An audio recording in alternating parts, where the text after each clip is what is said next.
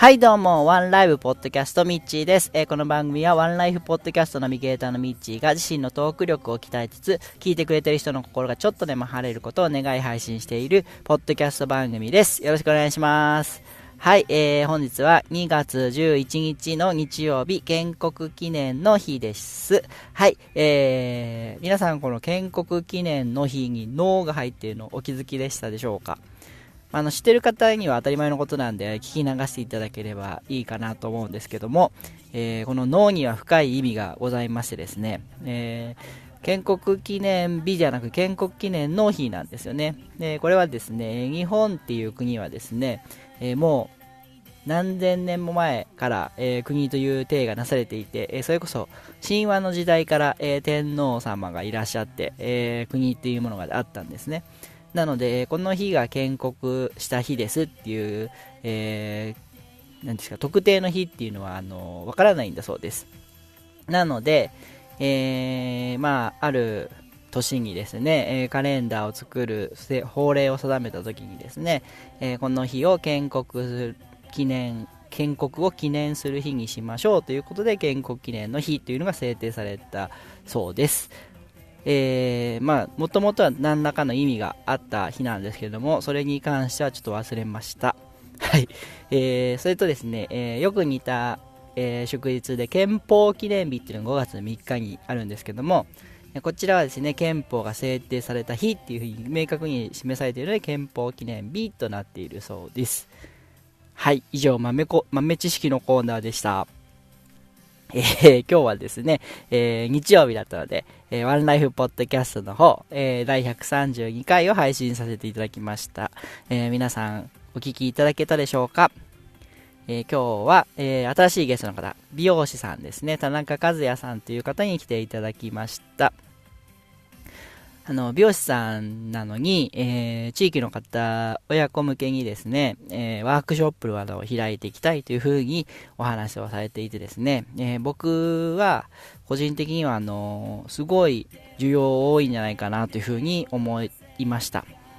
えというのもやっぱ、あのお子さんの髪型をセットしたりとか、あのできたらいい、良くないですか？僕、僕はあの男なんで今までその髪なんていうかそれこそ三つ編みすらも結んだことはないんですけども今娘が、えー、もうすぐ1歳なんですけどもちょっと大きくなって、えー、お出かけするときにですね、えー、お母さんが何かしてて忙しい時にお父さんでもパパッと髪型やってあげたら、あの喜ばれるんじゃないかなというふうに思いましてですね。えー、もちろんお母さんでもやっぱプロの方からちゃんとした技術を教えてもらって、えー、髪型セットできたら子供さん嬉しいんじゃないかなというふうに思ったんで、えー、すごいなんかワクワクする夢あの、まあ、夢っていうのはまた別にあるんですけども今日は現在編あの今日は現在編だったんであの夢はまた未来編でお話しされてるんでそれもそれでまたすごいワクワクするんですけども、あの今これからされていこうとされているワークショップの話っていうのはすごいいいなと思いました。はい。えー、それとですね、えー、後半は、えー、フリートークで、えー、ピョンチャン五輪について話しているんですけども、えー、くまちゃんがですね、